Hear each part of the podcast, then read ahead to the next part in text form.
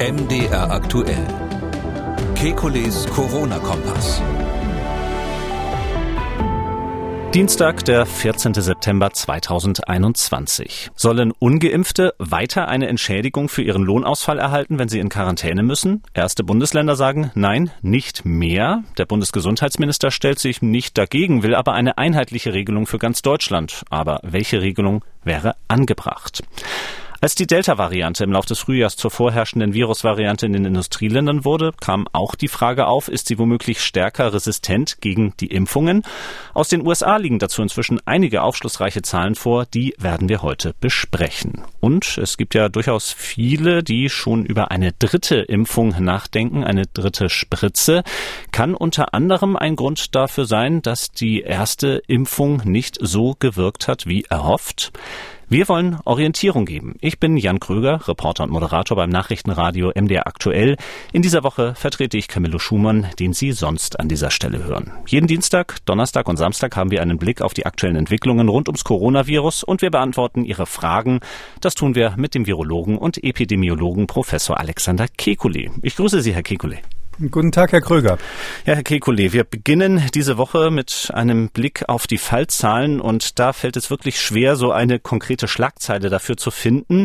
Da gibt es auf der einen Seite positive Entwicklungen und dann auch noch so ein bisschen wieder was, ja, was das Wasser so etwas verunreinigt sozusagen, wenn es denn gutes Wasser sein soll.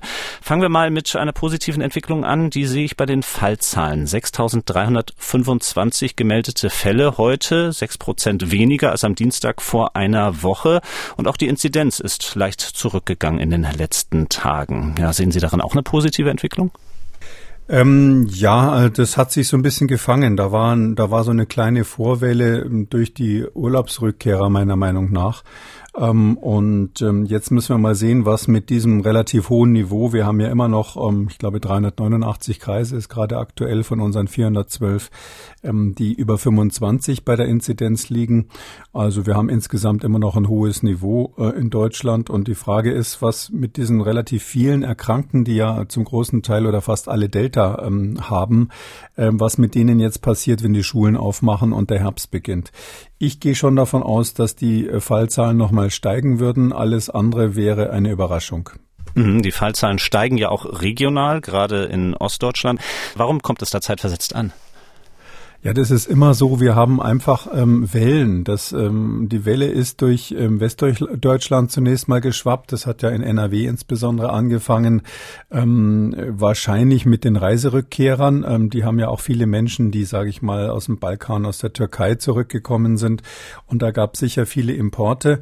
Und wenn natürlich zusätzlich die Fälle importiert werden, unter Umständen dann auch von Bevölkerungsteilen, die ähm, nicht ganz so konsequent sich an die Schutzmaßnahmen halten, dann, dann hat man halt so einen Fall Fall wie in Nordrhein-Westfalen, würde ich mal sagen.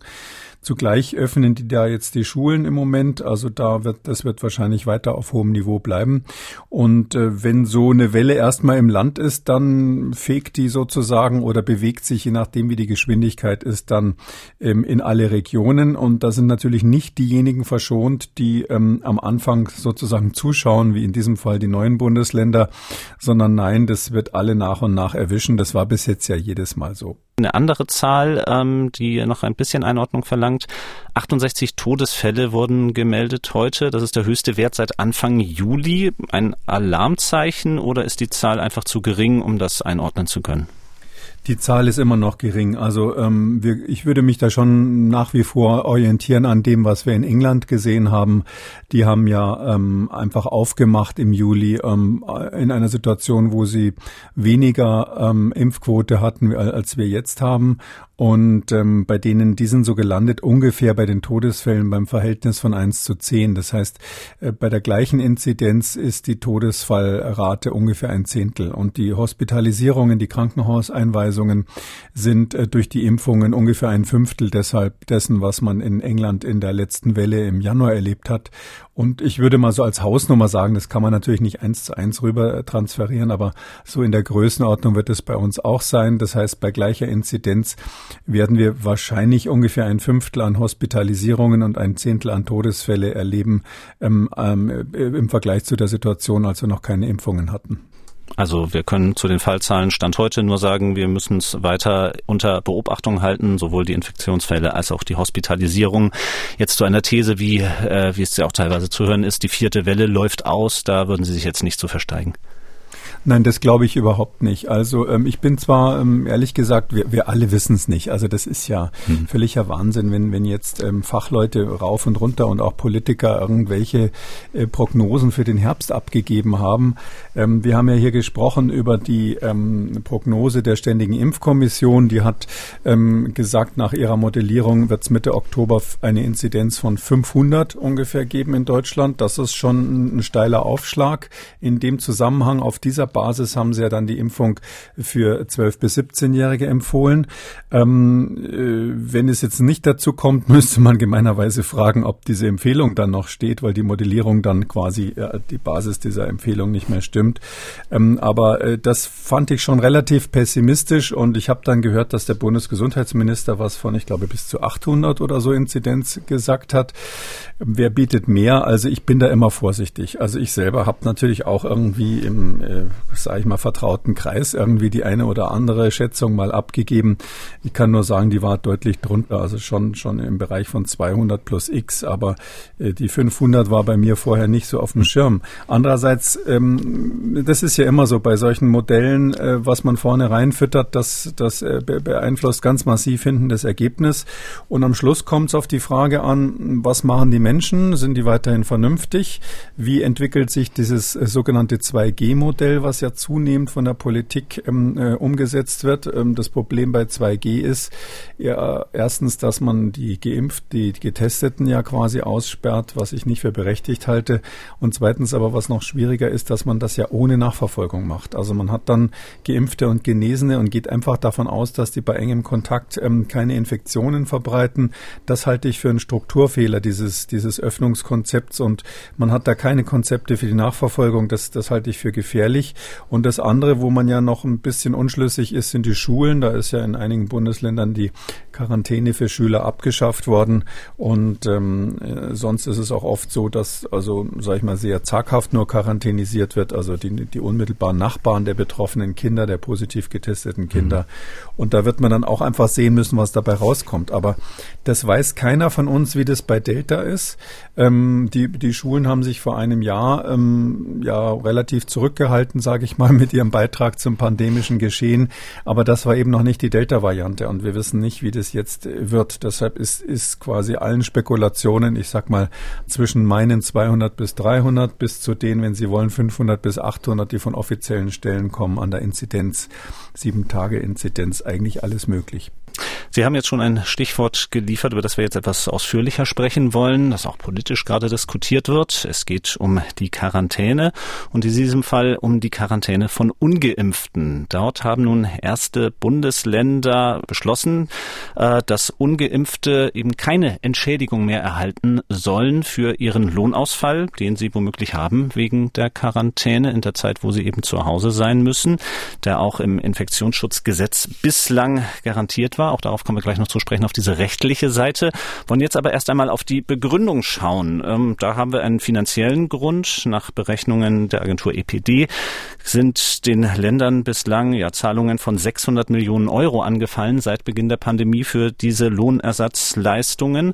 Deswegen schauen wir noch mal beispielhaft auf eines der Bundesländer, das nun bereits beschlossen hat, diese Leistungen nicht mehr zu übernehmen. Das ist Baden-Württemberg. Und der dortige Gesundheitsminister Manfred Lucha begründet diesen Beschluss folgendermaßen. Es geht um das Solidarprinzip. Es sind Leistungen, die alle Bürgerinnen und Bürger, die Steuerzahler bereitstellen müssen. Es ist ausreichend informiert und Angebote zur Impfung gemacht worden. Und jetzt entscheiden alle, die sich leider bis jetzt nicht impfen lassen, auch darüber, dass sie über diese staatliche Solidarität nicht mehr verfügen können. Soweit. Also Manfred Lucher, Gesundheitsminister von Baden-Württemberg. Also die Begründung A finanziell und A1 sozusagen im Unterpunkt. Ähm, es ist eben nicht mehr solidarisch, sich nicht impfen zu lassen, wenn ich das jetzt mal so kurz zusammenfassen darf. Wie ist Ihre ja, Meinung also ich, dazu? Beide Argumente gehen für mich völlig ins Leere. Ich halte von dieser Einstellung der Lohnfortzahlung für Personen in Quarantäne überhaupt nichts und wundere mich, dass das so, ähm, sage ich mal, enthusiastisch von der Politik aufgegriffen wird. Ähm, ich kann da nur äh, eine gewisse Dynamik vor der Wahl vermuten. Äh, da war es ja so, dass Rheinland-Pfalz in Klammern SPD dann ähm, gerade eben gehört Baden-Württemberg in Klammern die Grünen ähm, sich zuerst geäußert haben. Dann hat sich sofort der Bundesgesundheitsminister ganz massiv auch dafür eingesetzt in Klammern CDU. Und dann ahnt man schon, was da so los ist. Keiner will dem anderen sozusagen da die äh, das Feld alleine überlassen. Aber jetzt rein sachlich gesehen, also 600 Millionen, ähm, das ist doch, um mal ein strapaziertes Wort zu benutzen, Peanuts im Vergleich zu dem, was uns die Pandemie insgesamt kostet. Also aufs Geld hat in, der Zeit, in den Zeiten von ausgepackter Bazooka ja noch nie jemand genauer geschaut. Ähm, und hier, glaube ich, ist das Geld wirklich gut äh, investiert, weil es ja darum geht, Leute, die ähm, staatlich angeordnet in Quarantäne sollen oder müssten, äh, dazu zu bringen, das auch wirklich zu machen. Darum geht's doch letztlich. Es geht doch darum, dass wenn ich weiß, der Staat zahlt mir hinterher sozusagen den Ausfall, dann äh, habe ich keinen Nachteil äh, dadurch und bin also auch motivierter in die Quarantäne zu gehen, wenn ich es machen sollte. Weil äh, jetzt praktisch gesehen ist es in den seltensten Fällen so, dass das Gesundheitsamt oder die Polizei quasi an der Tür steht und sagt, so bitte jetzt reingehen und zwölf Tage oder was auch immer angeordnet wurde, nicht mehr rauskommen, äh, einschließlich der Frage dieser ähm, Schnelltests, die man ja äh, selber machen darf inzwischen, um sich dann nach fünf Tagen zum Teil wieder zu befreien aus der Quarantäne. Also ich würde sagen, 95 Prozent der Quarantänemaßnahmen beruhen eigentlich darauf und verlassen sich darauf, dass die Bürger mehr oder minder freiwillig, also zumindest freiwillig das einhalten. Die Gesetzeslage ist natürlich nicht freiwillig und das kann nicht kontrolliert werden und deshalb ist es ganz, ganz wichtig, sie sie da zu motivieren in dieser Richtung. Das kennen wir in ganz vielen anderen Bereichen. Wenn ich an die Landwirte denke, die Entschädigungen bekommen für gekeulte Tiere, ähm, äh, da ist das eine ganz wichtige Sache, weil der natürlich äh, das, was weiß ich, kranke Schwein sonst auch verkaufen könnte. Und um ihn daran zu hindern, kriegt er eben Geld dafür, wenn er das Tier gekeult hat. Äh, das muss man so machen. Da muss man großzügig sein. Und beim Solidarprinzip, ähm, ich halte nichts von diesen erzieherischen Maßnahmen denen gegenüber, die nicht, sich nicht impfen lassen wollen, sondern äh, das kann man nicht mit Zuckerbrot und Peitsche machen, sondern das muss man fast nur mit Zuckerbrot an der Stelle versuchen. Ähm, äh, und zwar ähm, ist es auch unschlüssig, nicht schlüssig das Argument, weil wenn Sie mal überlegen, jetzt sage ich als nächstes, ja, Leute, die äh, Risikosportarten machen, kriegen den gebrochenen Fuß nicht mehr bezahlt, weil das unsolidarisch ist. Wieso geht der eine Skifahren, bricht sich den Fuß, der andere hat dafür kein Geld, bleibt zu Hause und zahlt aber mit für den gebrochenen Fuß? Was ist mit den Übergewichtigen, die unsolidarischerweise ähm, zu viel äh, Pommes und äh, Schokosnacks und Softdrinks äh, konsumieren äh, und damit einen riesigen Teil von Kosten im Gesundheitswesen machen und so weiter? Ich meine das natürlich nicht ernst, ja, sondern hm. dass man, man würde, wenn man dieses Argument Moment durchdekliniert, würde man ganz viele Gesellschaftsgruppen aufgrund, ähm, sage ich mal, irgendwie in gewisser Weise nicht gesundheitskonformen Verhaltens ähm, ausgrenzen. Von den Rauchern, die habe ich jetzt vergessen, die hätte man eigentlich fast als erstes nennen sollen. Was ist eigentlich, wenn ein Raucher einen Lungenkrebs kriegt? Ähm, müsst, könnte man auch sagen, ist unsolidarisch, da gibt es keine Lohnfortzahlung mehr und so weiter. Also wenn man sowas auffangen wollte, und die Diskussion hatten wir ja rauf und runter in anderen Bereichen schon vor 20 Jahren, erinnere ich mich. Da müsste man sagen, ähm, wie ist es bei der Solidargemeinschaft der Krankenversicherten? Ähm, kann man ähm, unter Umständen so eine Art Risikoaufschlag für bestimmte Situationen verlangen? Da haben ja ähm, viele Gesundheitspolitiker gesagt, jawohl, zum Beispiel der Skifahrer in meinem Bild, ähm, war ich übrigens auch damals dafür vor langer Zeit, der Skifahrer, der ähm, der soll halt irgendein bisschen extra zahlen dafür, dass er eine Risikosportart hat und äh, quasi seine, sich an der Versicherung beteiligen. Das ist einstimmig abgelehnt worden von über alle Parteien hinweg, weil man gesagt hat, diese unterschiedlichen Befindlichkeiten, das will man sozusagen das will die Gesellschaft quasi ähm, mitnehmen. Man will alle mitnehmen. Und vielleicht noch eins hinterher, was ist eigentlich mit den Leuten, die auf Krankenkassenkosten sich homöopathisch behandeln lassen? Es gab mal eine Umfrage, dass über die Hälfte der Abgeordneten des Deutschen Bundestags, das ist schon ein paar Jahre her, an Homöopathie glauben. Ähm, was ist denn mit denen? Da könnte man dann auch sagen, ja, wissenschaftlich ist erwiesen, dass das Unsinn ist. Nein, wir lassen diese, diese Offenheit in unserer Gesellschaft zu. Und wenn einer partout am Ende des Tages sagt, ich will mich nicht impfen lassen, äh, weil er falsch informiert ist, weil er an andere Dinge glaubt, vielleicht auch wirklich im engsten Sinne des Wortes religiöse Gründe hat, dann finde ich, kann man nicht einfach sagen, das ist unsolidarisch. Mhm. So viel zur Begründung mit dem Solidarprinzip. Ähm, ich führe nochmal einmal wieder zurück auf das äh, Infektionsschutzgesetz, das ja Grundlage dafür ist. Die Sache ist ja, die Bundesländer müssen dafür ja kein Gesetz ändern. Im Gesetz selber heißt es wörtlich, eine Entschädigung erhält nicht, wer durch Inanspruchnahme einer Schutzimpfung ein Verbot in der Ausübung seiner bisherigen Tätigkeit oder eine Absonderung hätte vermeiden können. Das Einzige, was ja jetzt geändert wird, ist diese Herangehensweise. Bislang hat man immer gesagt, ähm, es gab nicht genügend Impfangebot um sich impfen zu lassen. Jetzt ist dieses Impfangebot da. Also rein rechtlich, wenn ich das so lese, sind die Bundesländer dort auf der richtigen Seite. Naja, das ist die Frage, wie man dann das, das werden die Gerichte klären, wie man das Bundesgesetz dann auslegt mhm. und ob es verfassungskonform ist. Da ist quasi gemeint damit, wenn jemand, also ich würde das jetzt erstmal so auslegen, ähm, wenn ich da Sachverständiger wäre, ich darf ja öfter mal bei Gericht solche Gutachten machen, da würde ich dann als erstes mal sagen, naja, das geht quasi so an den Vorsatz heran. Und das ist ja in vielen solchen, bei vielen solchen äh, so Solidarleistungen, Sozialleistungen im weitesten Sinne so, wenn sie quasi den, den Leistungsempfänger Empfängerstatus vorsätzlich herbeiführen also sie hacken sich ein Bein ab oder ähnliches, dann sind sie natürlich letztlich ausgeschlossen von solchen Leistungen. Aber was da Vorsatz ist, das müssten die Gerichte definieren. Und ich bin wirklich der Meinung, äh, man kann nicht jetzt so weit gehen, äh, weil es ja keine Pflichtimpfung ist, kann man nicht sagen, jemand, der sich nicht impfen lässt, der hat da vorsätzlich gehandelt, sondern mh, mm, äh, es ist eine freiwillige Impfung und wenn man das so meint, muss man das auch, muss man auch B sagen und damit kann man die Leute dann auch nicht finanziell bestrafen. Also diese Grundannahme des, des Gesetzgebers, der jetzt hier oder vieler Politiker, die jetzt den erhobenen Zeigefinger haben, ähm, die Ungeimpften machen hier die Pandemie. Das stimmt ja nicht, weil gerade die Geimpften ja doch eine erhebliche Quote von unerkannten Infektionen haben und die muss man unter Umständen dann auch in Quarantäne bringen. Ja, wenn man einen Geimpften hat und, und die Möglichkeit besteht, dass der sich infiziert hat und dann kann man den natürlich auch nicht einfach sagen, äh, du, du musst jetzt nicht mehr in die Quarantäne rein. Das kann das Gesundheitsamt im Einzelfall anordnen und vielleicht noch ein, eine paradoxe Situation. Jetzt stellen Sie sich vor, 20 äh, Leute kommen in Quarantäne. Das heißt ja, dass man ähm, nicht weiß, wer sich infiziert hat. Ganz wichtige Sache. Das ist äh, keine Isolierung im Gegensatz zu den äh, schon positiv getesteten. Wenn jetzt jemand nach drei Tagen plötzlich in der PCR positiv wird in der Quarantäne, dann ist er ab dem Tag an kein Quarantäneperson mehr, sondern isoliert, weil der ja krank ist dann in dem Moment hat er ja auch Corona, ist also krank, zahlt also die Krankenkasse auf jeden Fall. Das heißt, das Beste, was einem Quarantänisierten passieren kann, ist, dass er dann positiv wird, äh, weil dann ist sowieso klar, dass er, äh, dass er äh, den Lohnfortzahlung bekommt. Ähm, Frage ist, wie ist es mit jemandem, der dann positiv wurde mit den fünf Tagen oder drei Tagen Quarantäne vorher? Das war aber dann nur Quarantäne. Da kriege ich also dann fünf Tage kein Geld oder was. Also das ist für mich völlig unausgegoren und ich bin sicher, sicher, dass die Impfgegner, die ja häufig identisch sind mit den Leuten, die sich auch an die sonstigen Maßnahmen nicht so recht halten wollen, ähm, dass, dass die die Quarantäne dann aktiv vermeiden werden. Und dann ist der Schaden viel, viel größer als die hier aufgerufenen 600 Millionen. Mhm.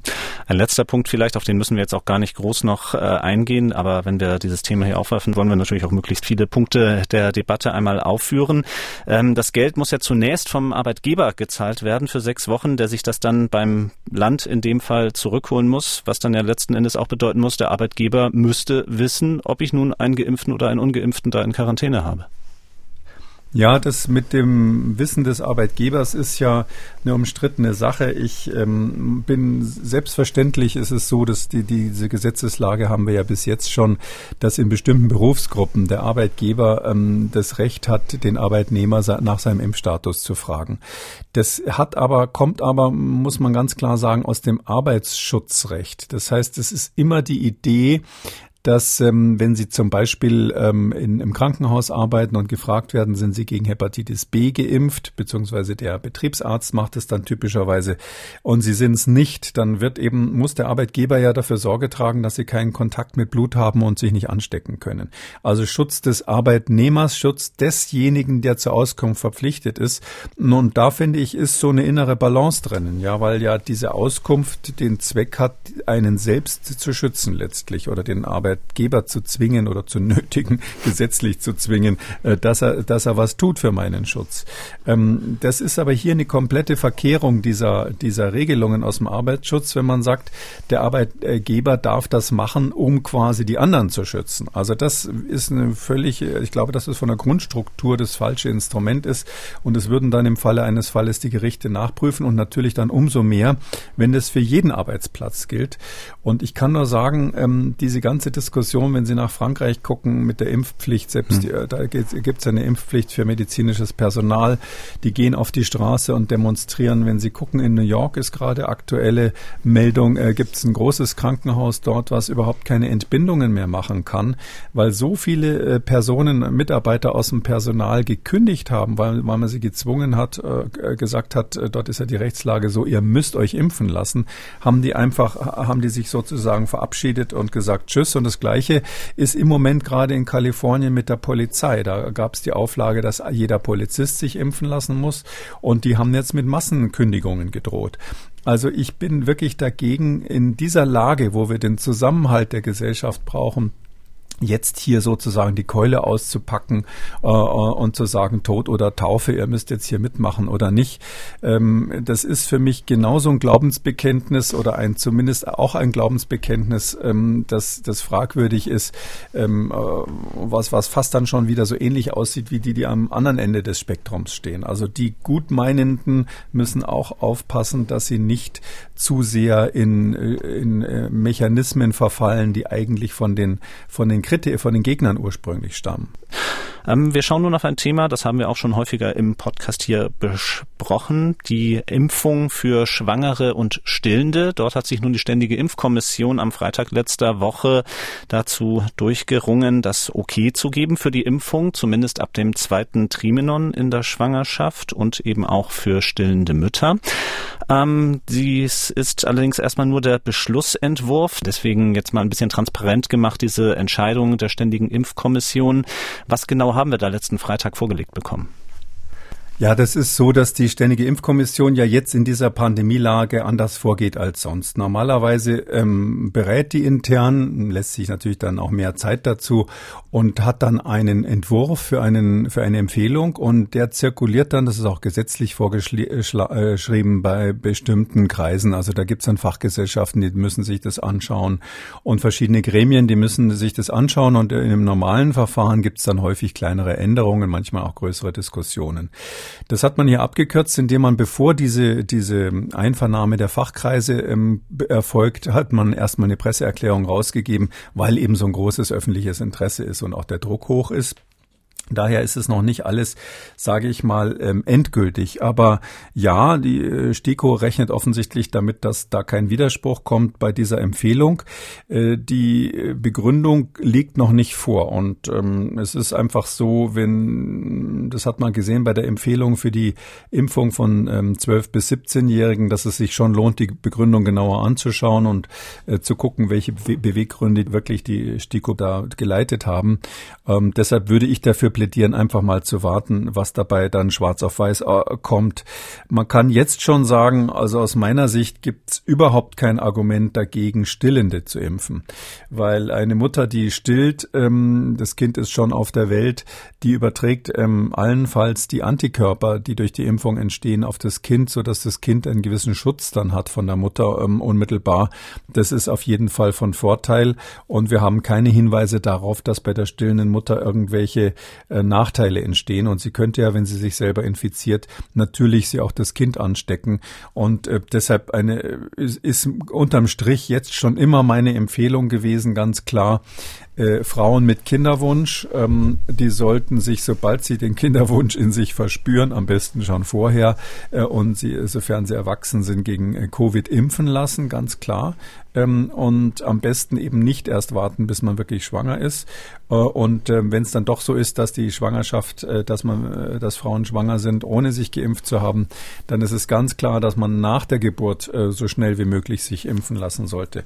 Und das Fenster dazwischen, was macht jetzt wirklich die Schwangere?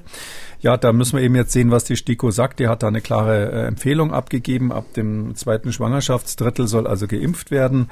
Ähm, da ist eben die Frage, warum im ersten Schwangerschaftsdrittel nicht? Äh, was, welche Überlegungen wurden da bezüglich des Fetus insbesondere angestellt? Das ist ja hier das Entscheidende. Äh, die Schwangere ähm, hat das äh, Thema Schwangerschaft ja üblicherweise nach zehn Monaten vom Tisch ähm, oder vom Bauch.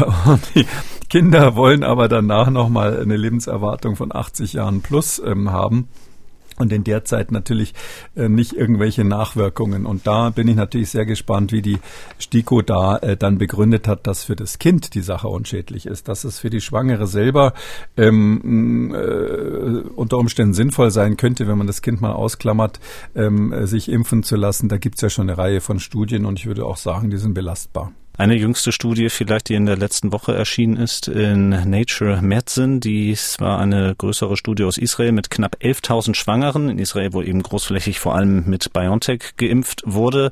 Das Ergebnis zu 96 Prozent hat dieser Impfstoff eben auch bei Schwangeren vor Infektionen geschützt und zu 89 Prozent vor der Hospitalisierung. Wenn wir nun aber das, was Sie schon aufgeworfen haben, dass äh, es eben nicht nur auf die Schwangere ankommt und auch nicht nur auf die Schutzwirkung des Impfstoffes, wie wertvoll ist dann dieses Studienergebnis? Ja, das ist schon wichtig, dass man erstmal guckt, was ist mit der Mutter, mit der Schwangeren selber. Ja, und das ist ja ähm, gar nicht so einfach. Vielleicht nochmal der Hintergrund dazu. Ähm, man hat natürlich, ähm, das bewegt ja viele Menschen, darum kann ich das vielleicht ein bisschen erklären.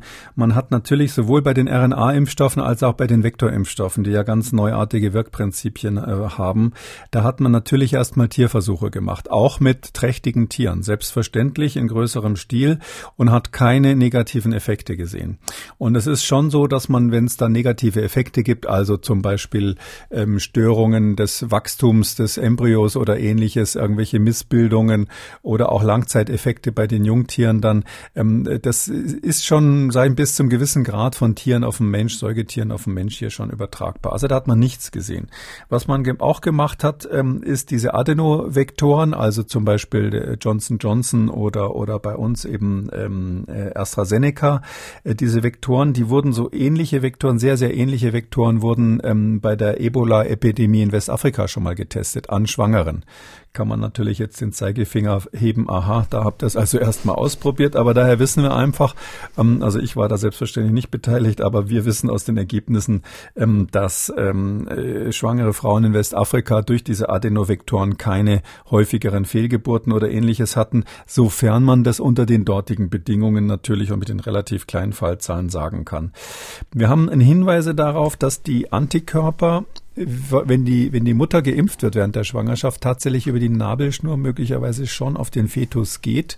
Ähm, da gibt's Blutabnahmen in der Nabelschnur und da hat man festgestellt, da sind zum Teil die Antikörper drin, also Fragezeichen dran, aber möglicherweise wird der Fetus geschützt. Das ist also was Positives aber dann eben wieder der, die, der Hintergrund, warum das Ganze so komplex ist in den ganzen Zulassungsstudien. Also für die großen Impfstoffe jeweils um die 40.000 Probanden, die Hälfte davon geimpft. Da war eben, waren keine Schwangeren dabei. Also das macht man bei Zulassungsstudien nicht. Und drum ist das Ganze eben jetzt so offen. Und wir wissen, dass eine schwangere Frau, ähm, die hat ja, wenn Sie so wollen, einen fremden Organismus im Bauch. Ähm, da ist es so, dass absichtlich das Immunsystem runtergereguliert wird in bestimmten Teilen. Ähm, bestimmte äh, Lymphozyten werden deaktiviert, Helferlymphozyten werden zum Teil deaktiviert und auch diese Zytokine, diese Botenstoffe des Immunsystems, von denen wir schon mal gesprochen haben, die werden auch zum Teil runterreguliert. Und wenn das runterreguliert ist, war halt dann schon die Frage, okay, wie ist es, wenn ich jetzt impfe, ja, mit einem Impfstoff wie BioNTech oder, oder Moderna, also so einem RNA-Impfstoff, was passiert jetzt in diesem etwas runterregulierten Immunsystem bei der Schwangeren? Gibt es da die gleiche Reaktion oder gibt es da was anderes? Und ähm, äh, da sieht es eben nach der Studie, die Sie gerade genannt haben, die ist von äh, Klalit gemacht worden in, in Israel, also diesem großen ähm, Gesundheitsversorger dort, gemeinsam mit äh, Kollegen in New York, mit denen die immer zusammenarbeiten. Da ist eigentlich kurz gesagt rausgekommen, ähm, dass das genauso wirksam ist. Also die, die haben keine schlechtere Impfquote oder ähnliches. Das ist relativ mhm. wichtig zu wissen, kommt ungefähr das Gleiche raus.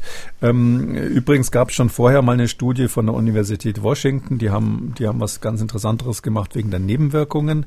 Die haben nämlich ein paar tausend Schwangere verglichen, ich glaube 7800 ungefähr, haben sie verglichen mit äh, ungefähr genauso viel Stillenden und dann auch einer Zahl von Frauen, die erst planen, schwanger zu werden. Also die also nicht schwanger oder stillend sind und haben äh, verglichen BioNTech und Moderna als Impfung und haben mal gefragt, wie ist es denn mit diesen akuten Nebenwirkungen, also Schmerzen, Rötung, äh, Müdigkeit, was es eben gibt, diese Reaktogenität nach der Impfung.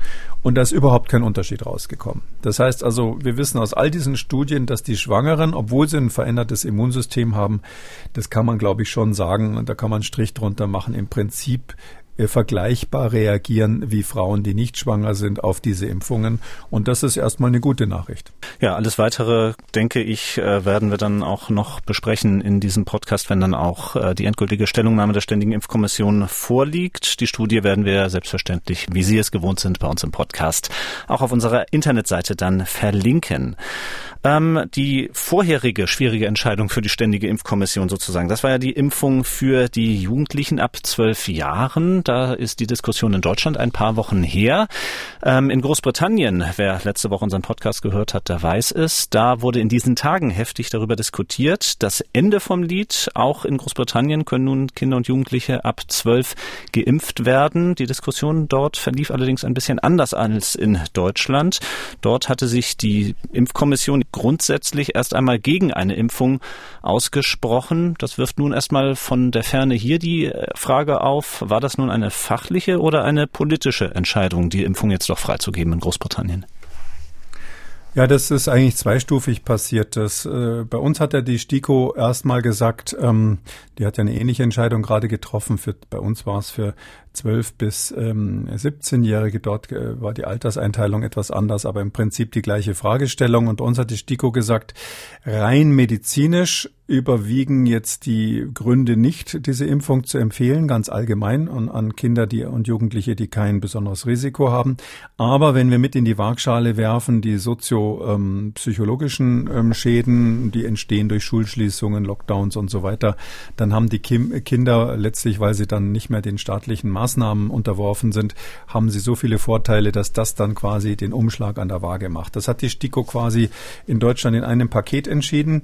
Ähm, kann man so machen. Ja, ähm, bei uns ist auch die Struktur bisschen anders. In England hat jetzt das entsprechende Gremium JCVI heißen die. Ähm, äh, die haben ähm, das etwas, finde ich, eleganter gelöst. Die haben wirklich nur auf die medizinischen Fakten geguckt und gesagt, nee, äh, da sprechen wir keine allgemeine Empfehlung aus.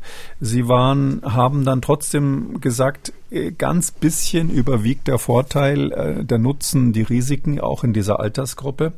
Ähm, da haben viele Politiker in England gesagt, na ja, es überwiegt ja doch. Das heißt also, eigentlich wollen sie es ja empfehlen. Ähm, das ist da ein bisschen absichtlich falsch verstanden worden. Wenn das Gremium gesagt hätte, die Risiken überwiegen den Nutzen, ja, dann äh, hätten sie quasi die Zulassung in Frage gestellt, die natürlich durch eine ganz andere Behörde gemacht wird, dort auch. Mhm. Die sind ja nicht mehr in der EU, aber trotzdem die britische Zulassung, ähm, äh, UK-Zulassung ist natürlich ähm, auch unabhängig von diesem Gremium, genauso wie bei uns die EMA-Zulassung unabhängig von der STIKO ist. Und äh, deshalb konnten die das nicht sagen und haben deshalb gesagt, na, ganz kleinen Vorteil hat's, damit sie da nicht ins Gestrüpp kommen. Aber der reicht nicht für eine Empfehlung. Aber sie haben eben gesagt, ähm, die sogenannten Chief Medical Officers dort, ähm, das heißt die obersten medizinischen Regierungsberater, die sollen doch bitte noch in die Waagschale legen, die psychologischen und sozialen Effekte. Und äh, so sinngemäß haben sie gesagt, dass sie nicht böse wären, wenn man dann diese Entscheidung ähm, äh, revidiert.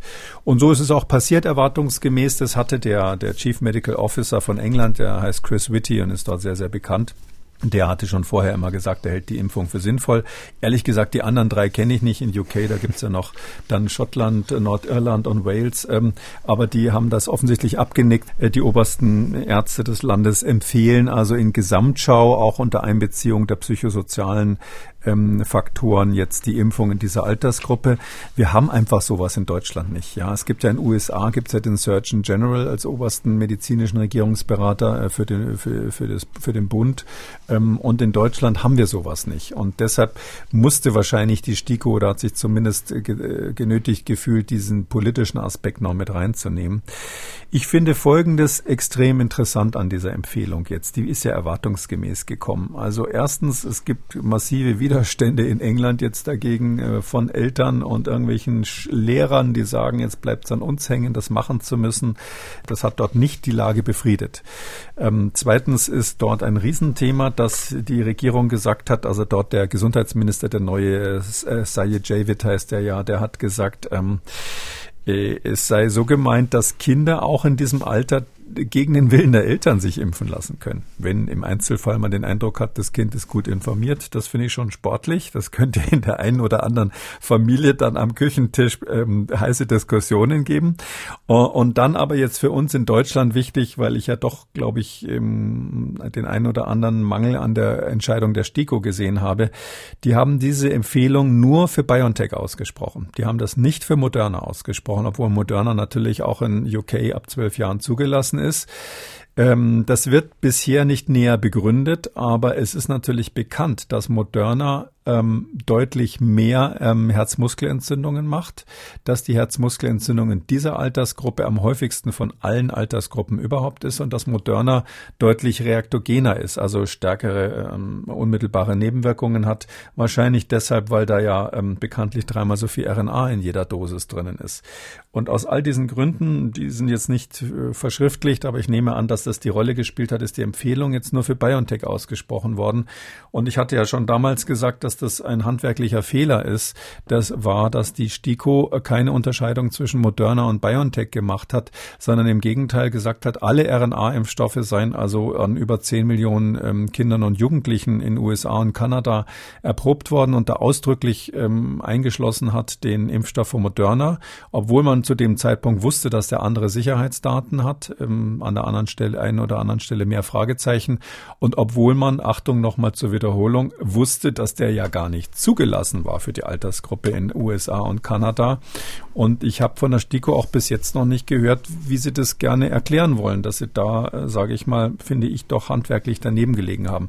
Also diesen Fehler hat jetzt ähm, haben die Chief Medical Officers im Vereinigten Königreich nicht gemacht, sondern sie haben klar differenziert und offensichtlich sind sie der Meinung, dass sie sich bei Moderna die Daten noch eine Weile anschauen wollen. Was übrigens nicht heißt, dass der Impfstoff nicht geeignet wäre, sondern es heißt nur für die Empfehlung Empfehlung, um jetzt wirklich zu empfehlen, diese Impfung zu machen, hat es denen offensichtlich, war denen die Datenlage ähm, im Moment noch nicht eindeutig genug. Wir schauen nun auf äh, eine ganze Menge Daten aus den USA, könnte man jetzt erst einmal sagen, einleitend. Im Großen und Ganzen geht es darum, wie hat sich die Delta-Variante, wie hat sich ihr Aufkommen ausgewirkt auf den Impfschutz in der Bevölkerung. Da sind einige Studien jetzt gekommen, hauptsächlich vom CDC, also von der obersten Seuchenschutzbehörde in den USA. Ich fange mal mit einem Faktum an. Das erste ist, ähm, der Schutz vor einer Infektion ist deutlich zurückgegangen gegenüber Anfang des Jahres, gegenüber dem Beginn der Impfkampagne und der damals noch vorherrschenden Alpha-Variante. Besser sieht es aus bei Hospitalisierungen und Todesfällen. Das ist jetzt erst einmal ganz allgemein gesagt. Gehen wir mal etwas näher in die Zahlen ein. Ähm, was war für Sie da das wichtigste Ergebnis? Ja, das sind äh, zwei Studien von der US-Gesundheitsbehörde, die wir, die wir verlinken werden vom 10. September schon. Ähm, die haben letztlich, genau, wie Sie richtig sagen, die haben zwei Perioden verglichen. Erstmal einen Zeitraum seit Anfang April, wo Haupt, wo Delta nur, nur marginal vorhanden war, unter ein Prozent. Und dann den zweiten Ra äh, Zeitraum so ungefähr ab Mitte Juni bis Mitte Juli, wo es so war, dass ähm, Delta ähm, über, über 50 Prozent und am Schluss über 90 Prozent war. Und ähm, wenn man diese zwei Perioden vergleicht, einmal mit der alten Variante, einmal mit der neuen Variante. In den USA ist das Ganze ja ein bisschen später gekommen. Delta kam dort ja später als bei uns oder, oder in England. Dann ist eben so, dass die, die, vor allem die Wirksamkeit bezüglich der Infektiosität, also der, der Verhinderung von Ansteckungen, die ist massiv gesunken. Also ähm, der Unterschied ist runtergegangen von 91 Prozent auf 78 Prozent. Das ist schon massiv. Das ist ein deutlicher Unterschied. Also unter 80 Prozent war noch der Schutz bezüglich der äh, Infektiosität. Und ähm, wenn, wenn man sich das, äh, wenn man das dann runterrechnet und guckt, ja, wie häufig sind denn dann eigentlich Todesfälle?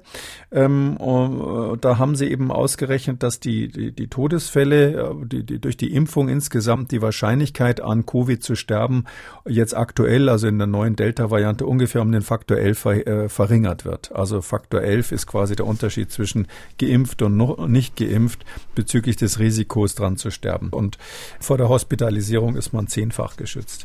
Man muss ein bisschen aufpassen bei der ganzen Diskussion. Und zwar haben die, da ist natürlich immer mit drinnen, dass die Geimpften als Geimpfte gelten in diesen Untersuchungen immer die doppelt Geimpften, also die vollständig Geimpften.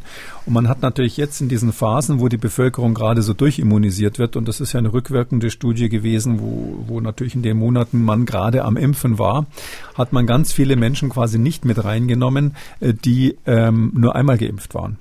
Und das verzerrt natürlich die Statistik zu Lasten des Impfstoffs. Also dann sieht so aus, als wäre der Faktor nur zehnfach. Weil ehrlich gesagt, für mich ist das ein bisschen wenig, wird auch in den USA jetzt natürlich von den ganzen republikanischen Impfkritikern so ein bisschen aufgegriffen. Die sagen, was? Da müssen wir uns hier impfen lassen und haben immer noch zehn Prozent Risiko. Ich dachte, nach der Impfung ist der Spuk vorbei. Und zwar für, für, für, um dran zu sterben. Ja, das ist natürlich schon, ähm, hm. ehrlich gesagt, ein bisschen wenig. Und ich glaube, dass die, diese Studie, obwohl obwohl die von CDC jetzt ähm, als Beleg immer rausgezogen wird und propagiert wird, ja, lasst euch impfen, euer Risiko wird dadurch um 90 Prozent verringert. Ähm, ich finde es schon fast zu wenig. Ich hätte eher auf einen Faktor 20 getippt oder sowas und ich glaube, das ist eine Verzerrung in der Studie, die da drinnen ist. Aber Sie können sich vorstellen, es ist ja, glaube ich, bekannt, dass jetzt in Florida der, der Gouverneur da, der, der DeSantis ähm, äh, und, und, und der Greg Abbott in Texas, diese südländischen Gouverneure, die nehmen das natürlich jetzt in die Hand, um um, so zu tun, als wäre die Impfung eben auch nicht so perfekt. Für uns heißt es nochmal wirklich zur Erinnerung, hier nochmal ganz klar belegt, auch Geimpfte können das Virus weiter verbreiten. Mhm. Ähm, und äh, können sich eben vor allem auch noch wieder neu infizieren. Und da war noch ein äh, Unteraspekt sozusagen dieser beiden Studien des CDC, der ja aufhorchen lässt, nämlich ähm, diese Schutzwirkung lässt ist stärker gesunken bei älteren Altersgruppen. Also ab 65, ab 75 Jahren hat dieser Schutz stärker nachgelassen als bei jüngeren. Äh, wie beurteilen Sie das? Ja, wir haben also, das ist die zweite Studie, wir haben zwei Aspekte. Der eine ist naheliegend, mit dem rechnet wahrscheinlich jeder. Alte Menschen sind schlechter immunisiert, insbesondere dann auch gegen Delta. Also bei der Altersgruppe ähm, über 75 Jahre, wenn man nur die rausnimmt und die, den Schutz vor Hospitalisierung für, für alle Impfstoffe sich anschaut, dann ist man nur noch bei 76 Prozent, also Hospitalisierung. Und bei den Jüngeren liegt es bei 89 Prozent. Also es ist ein erheblicher Unterschied, ob man jung oder alt ist. Aber hier haben sie jetzt jetzt die Altersgruppe über 75. Also das ist also jetzt natürlich schon, sind schon hochbetagt, da haben sie sich mal angeschaut. Das zweite ist aber für mich eine Überraschung und das ist schon was, wo wir drüber reden müssen und was, glaube ich, auch politisch jetzt ähm, beurteilt, berücksichtigt werden muss. Und zwar, wir sagen ja auch in diesem Podcast, sage ich das immer bisher, ähm, die Impfstoffe sind irgendwie alle gleich gut. Ja, mal ausgenommen von AstraZeneca, da ist ja, glaube ich, bekannt, dass ich da relativ frühzeitig Bedenken hatte. Der ist auch bei uns kein Thema mehr. Aber hier ist jetzt mal aufgezeigt worden in den USA, was ist eigentlich der Unterschied zwischen Moderna, BioNTech und Johnson Johnson. Das sind die, die dort gemacht werden. Und das ist interessant, wenn man jetzt nach ähm, alle Altersgruppen anschaut und guckt, wie ist eigentlich die, der Schutz vor Hospitalisierung nochmal in dem Fall? Dann ist es so, dass hier rausgekommen ist, Riesenstudie, die haben übrigens insgesamt über 33, fast 33.000 mhm. Einzelfälle äh, analysiert. Ähm, Moderna schützt zu 95 Prozent vor, vor Hospitalisierung in, in dieser Studie. BioNTech nur zu 80 Prozent also 15 Prozent weniger. Und Johnson Johnson, Achtung, nur zu 60 Prozent. Das ist diese Einmalimpfung, Vektorimpfstoff. Und da muss man sagen, das ist in dieser Studie ziemlich eindeutig, zumal wir jetzt nicht wegen Johnson Johnson, aber wegen dem Unterschied zwischen Moderna und BioNTech der in Deutschland relevant ist, weil das unsere zwei wichtigsten Impfstoffe sind. Der ist gerade auch vorher ähm, in einer anderen Studie mal gezeigt worden, die ich ganz ehrlich gesagt absichtlich hier damals nicht besprochen habe, die äh, die Daten aus dem Juli ähm, ausgewertet hat. Die ist im August erschienen als Preprint damals nur und drum äh, haben wir uns hier entschlossen, die erstmal nicht ähm, zu besprechen, ähm, weil man, finde ich, immer vorsichtig sein muss, äh, wenn nur eine Studie solche Ergebnisse zeigt. Ähm, damals hat man, ähm, die kam von der Mayo Klinik, die ist in Rochester, Minnesota und war früher eine extrem angesehene Klinik und bis heute noch eine sehr gute Klinik in den USA. Ähm, hat so ein eigenes Gesundheitssystem, das ist das Mayo Health System und die haben da ziemlich viele Patienten in ihrem Health System erfasst. Und die haben damals auch schon geguckt, wie ist der Unterschied zwischen BioNTech und Moderna in dem Fall. Und da war es so, dass gegen Hospitalisierung Moderna mit 81 Prozent geschützt hat und BioNTech 75 Prozent. Prozent. Und bei der, beim Schutz vor Infektionen, der ja relevant ist für die Epidemie, war es so, dass Moderna nur 76 Prozent hatte und BioNTech, ähm, Achtung, nur 42 Prozent. Das heißt also nur, also 60 Prozent der Geimpften mit BioNTech wurden nicht gegen eine ähm, Infektion, äh, äh, quasi asymptomatische oder, oder, oder leichte Infektion geschützt. Ähm, unterm Strich heißt es, wir müssen leider feststellen, dass der Moderna-Impfstoff hauptsächlich gegen die Infektion und aber auch bis zum gewissen Grad gegen die Hospitalisierungen signifikant besser schützt als BioNTech. Ja, das äh, tut mir leid, das zu sagen. Ich weiß natürlich, dass BioNTech made in Germany hm, ist. Ich wollte gerade fragen, das leider aber war jetzt ja, aus, sorry, so aus, ich aus keine moderne Aktien, ja. muss man hier auch nochmal wiederholen. Ähm, und äh, es gibt noch eine ganz fiese Studie aus Florida, die auch schon länger kursiert und äh, die ich bis jetzt auch nicht zitiert habe. Hm. Auch aus dem Juli die Daten, da hat man, hat man festgestellt, dass ähm, in der Größenordnung, äh, dass das also auch nur äh, der, der, der Faktor quasi BioNTech gegenüber Moderna 0,4 ist. Das heißt, die Schutzwirkung von BioNTech im Vergleich zu Moderna ähm, bezüglich Hospitalisierung war dort nur 40 Prozent. Also BioNTech hat nur 40 Prozent so gut geschützt wie, wie Moderna. Also mal so grob gesagt, äh, das sind ja alles so statistischen, statistische Zahlen, mhm. die fehlerbehaftet sind, aber über den Daumen gepeilt, ein Schutz bezüglich Hospitalisierung, der doppelt so gut ist und ein Schutz bezüglich Infektion, der wahrscheinlich noch ein, noch ein Ticken, wo der Unterschied noch ein Ticken größer ist. Das ist leider etwas, wo man drüber reden muss. Und das heißt, unterm Strich, Moderna wirkt gegen die Delta-Variante einfach im Verhältnis besser als BioNTech. Jetzt nur noch mal als Laie nachgefragt, wenn sich das nun herauskristallisieren sollte, verfestigen sollte vor allem, dass Moderna tatsächlich gegen diese und womöglich auch noch andere Varianten besser schützt als BioNTech. Wie leicht ist es dann bei dieser mRNA-Technologie oder wie schwer dann den eigenen Impfstoff wieder anzupassen? Ähm, der nächste Schritt wird nicht, sicher nicht sein, dass versucht BioNTech jetzt quasi diese kleinen, diesen kleinen Abstand aufzuholen, sondern die Frage ist halt, ob man irgendwann diese Impfstoffe 2.0 mal auf den Markt bringt, die wirklich gezielt gegen die neuen Varianten gehen und so eine Art Regenschirmfunktion, so eine Umbrella-Funktion gegen weitere, ähm, weitere Varianten haben. Das gibt natürlich da schon Untersuchungen dazu. Es gibt viele Immunologen, die da schon gute ähm, Vorschläge gemacht haben, wie man sowas basteln könnte. Ist aus Sicht des Herstellers halt immer das Problem, wenn sie was Neues rausbringen, dann ist die letzte Version sofort quasi, wird nicht mehr gefragt, die wird dann sofort zum Ladenhüter, wenn sie auch nur ankündigen, dass sie eine Version 2.0 in der Schublade haben. Und das will man natürlich erstens aus ökonomischen Gründen, aber natürlich auch aus, aus ethischen Gründen vermeiden, weil es ja ganz wichtig ist, dass wir viele impfen und jetzt nicht wollen, dass jetzt noch mehr Leute sagen, ach nö, dann warte ich, warte ich mal ein halbes Jahr, was dann noch so kommt. Vielleicht wird die nächste Version noch besser, so als würde man beim Auto auf das neue Modell warten. Ähm, warum das so ist, wissen wir übrigens gar nicht genau. Also eine Hypothese ist, ähm, wir wissen, dass die BioNTech-Impfung drei Wochen Abstand typischerweise gegeben wird. Da haben sich einige Länder nicht dran gehalten, Deutschland auch nicht so, aber in den USA war man da recht konsequent. Und Moderna vier Wochen. Und wir wissen, je größer der Abstand zwischen den beiden Impfungen ist, desto besser häufig die Impfwirkung. Das heißt, daran könnte es liegen.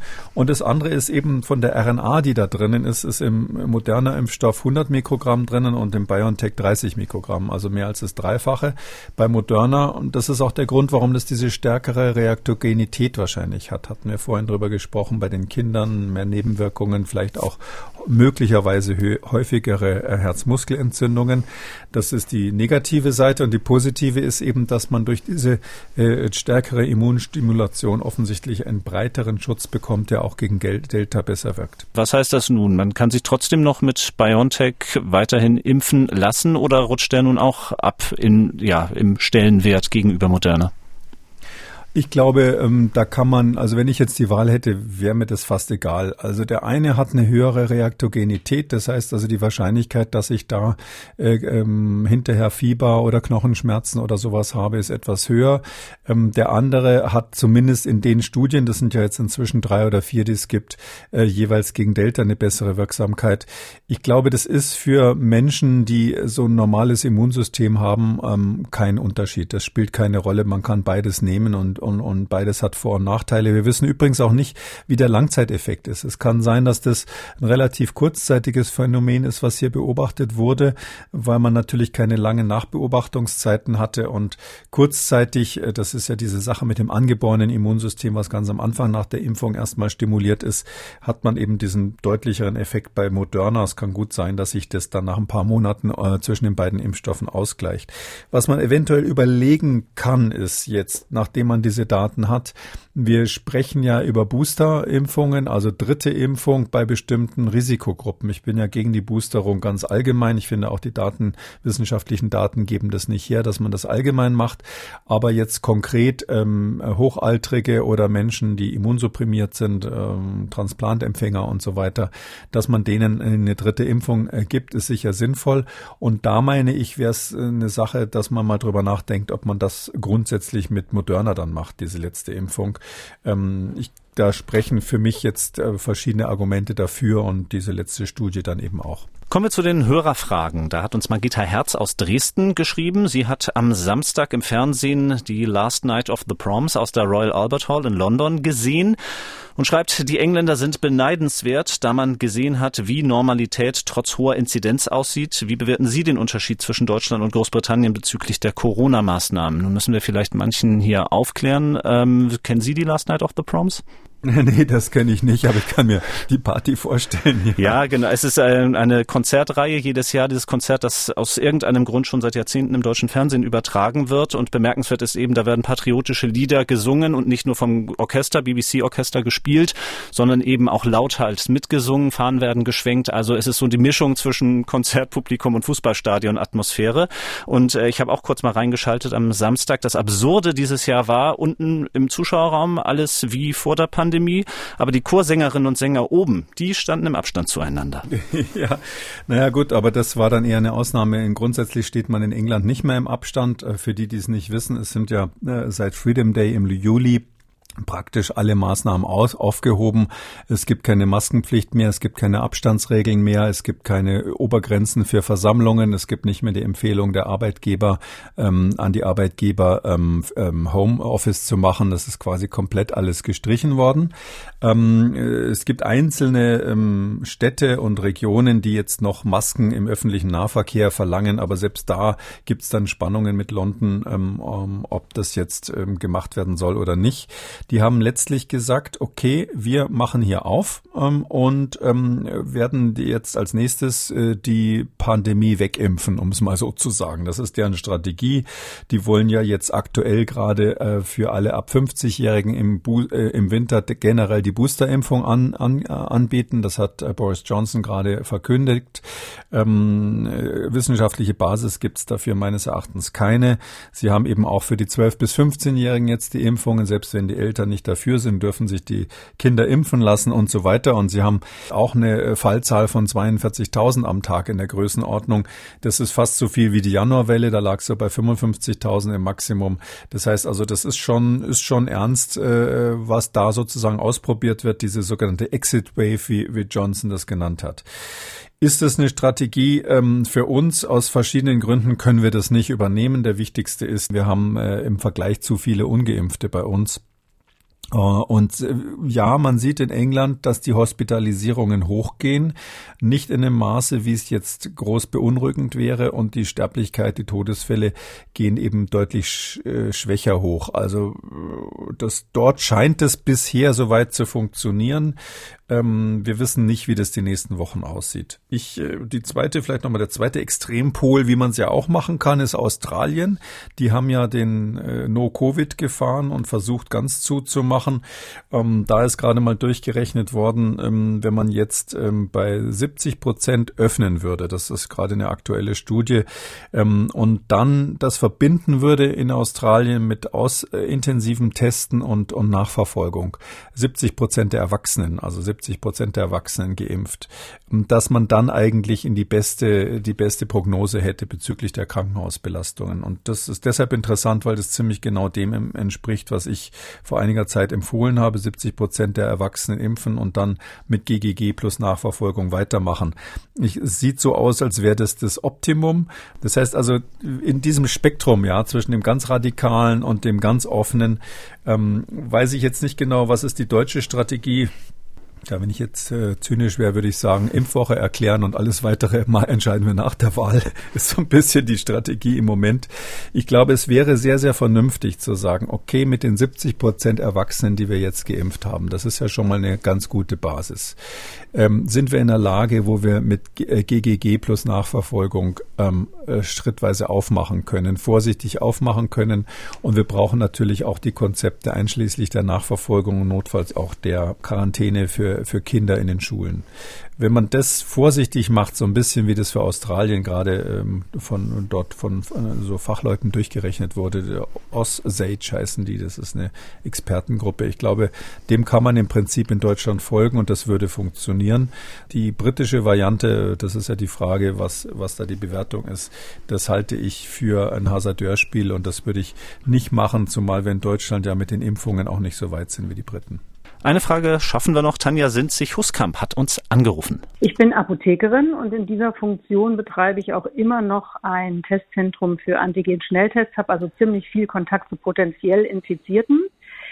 Bei mir ist es leider so, trotz doppelter vollständiger Impfung mit Astra, die zweite war am 18. Mai, habe ich keinen guten Impfschutz aufgebaut. Also wir haben die Antikörper kontrolliert. Jetzt ist die Frage, lasse ich mich als klassischen Off-Label-Use lasse ich mich jetzt vorzeitig mit BioNTech boostern. Also meine Hausärztin schlägt mir vor, jetzt schon am kommenden Donnerstag. Es wäre aber nach vier Monaten und nicht nach sechs Monaten. Gibt es schon Informationen, die genau zu so einer Sachlage irgendwas empfehlen, dass man den Booster schon vorziehen kann? Also grundsätzlich gibt's ähm, noch nicht äh, ausreichend Daten, um so generell überhaupt den Booster ähm, zu begründen. Da gibt's Politiker, die das begründen, aber die Daten sind noch nicht sauber. Ähm, zumindest für die Allgemeinbevölkerung und schon gar, gar keine Daten, die jetzt einen Unterschied zwischen vier Monate und sechs Monate sauber raus, rausgearbeitet hätten. Ich würde das von einem individuellen Risiko abhängig machen. Also wenn ähm, die Hörerin jetzt ähm, sage ich mal, aus irgendwelchen Gründen sagt, sie hält sich für ein Mitglied der Risikogruppe. Also ich habe jetzt nicht gehört, wie alt sie ist, aber wenn sie Ü60 zum Beispiel oder aus anderen Gründen noch ein Risiko hat ähm, und dann natürlich auch die häufigen Kontakte, dann kann man sich schon für eine Off-Label-Boosterung entscheiden. Also das ist durchaus möglich. Ähm, wir haben ja keine Hinweise darauf, dass die Boosterung jetzt besonderes negative Nebenwirkungen hätte. Ähm, das Schlimmste, was passieren kann, ist, dass die Antikörper eben ein bisschen hochgehen. Aber nur noch mal zur Warnung, ähm, äh, die Antikörper bestimmen zu lassen, äh, ist, ist so ein zweischneidiges Schwert, weil wir wissen, dass das nicht immer mit der tatsächlichen Immunität korreliert. Und deshalb würde ich, solange überhaupt ähm, jemand reagiert hat, also solange er nach der ähm, äh, Impfung tatsächlich Antikörper gebildet hat in messbarem Umfang, würde ich immer davon ausgehen, dass eine Immunität erstmal ähm, begründet ist äh, und jetzt nicht ähm, äh, bloß weil die Antikörper dann ein bisschen abnehmen, nach ein paar Monaten gleich an die Boosterung denken. Damit sind wir am Ende von Ausgabe 219. Vielen Dank, Herr Kekulé. Wir hören uns am Donnerstag wieder. Für heute vielen Dank und bis dann. Bis dann, gerne, Herr Krüger. Und wenn Sie auch eine Frage haben, dann schreiben Sie uns unter der Adresse mdraktuell-podcast.mdr.de oder rufen Sie uns an kostenlos unter 0800 322 00. Kekules Corona-Kompass gibt es als ausführlichen Podcast unter Audio und Radio auf mdr.de, in der ARD-Audiothek, bei YouTube und überall, wo es Podcasts gibt. Und wer das ein oder andere Thema noch einmal vertiefen möchte, alle wichtigen Links zur Sendung und alle Folgen zum Nachlesen finden Sie unter jeder Folge unter Audio und Radio auf mdr.de. MDR aktuell. Kekules Corona-Kompass.